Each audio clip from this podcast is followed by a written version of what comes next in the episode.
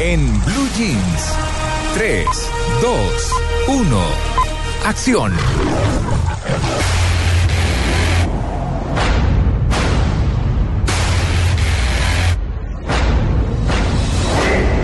Me and my sister, we have a past. Hola María Clara, Tito, Amalia, a todos los cinefanáticos que a esta hora de la mañana se conectan siempre con Blue Radio y a esta hora para hablarles del cine, pues María Clara, le quiero decir A ver. la película del que usted llama El Bobazo de Ben Affleck. Ay, sí. Sí. regresa a la cartelera porque a raíz de que se ganó el Globo de Oro como mejor película y como mejor director, pues eh, Warner ha decidido reestrenarla para los que no la vieron y es una excelente oportunidad de ver esta muy buena película que le recomendamos ya hace algunas semanas aquí en eh, Blue Radio y está optando por siete premios de la Academia.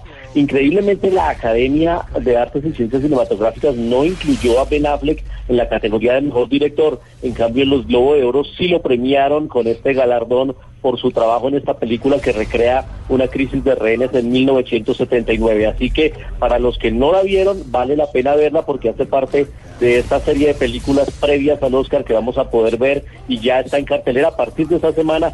Argo, la película ganadora de dos Globos de Oro del bobazo Ben Affleck. Bueno, muy bien, pues no, hay que verla, por supuesto, sí.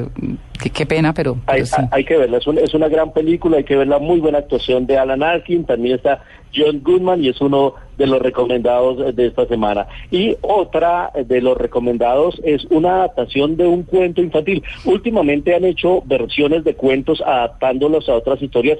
El año pasado vimos eh, dos películas que hablaban de Blancanieves, en una la bruja mala era Julia Roberts, en la otra la, la bruja mala era Charlize Theron y aquí vamos a ver ahora una historia que nos adapta al famoso cuento de Hansel y Gretel. Recuerdan ustedes esos niños que eran fascinados por la casa de chocolate pero quedaban atrapados por una bruja. Sí. Pues aquí está Jeremy Renner y Gemma Atherton en una cinta que nos cuenta cómo los niños 15 años después se han convertido en unos cazadores de brujas.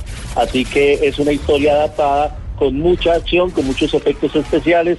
Es una película dirigida por Tommy Wirkola, que es un holandés, y ya está en cartelera también, una cinta muy divertida con mucha acción para los que les gusta este género. Así que escuchemos un poquito de Hansel y Gretel, Cazadores de Brujas. I'm not going to have you telling me what to do. How do you best kill a witch? Cutting off her head tends to work. Hate that one.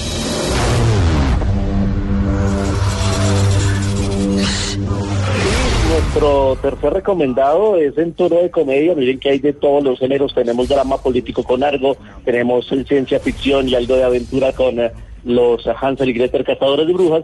Y nos llega una comedia que se llama Locura en el Paraíso con una actriz que se ha especializado en este tipo de películas. Ella es Jennifer Aniston, fue la esposa de Brad Pitt un tiempo y aquí está en una cinta al lado de Paul Rudd.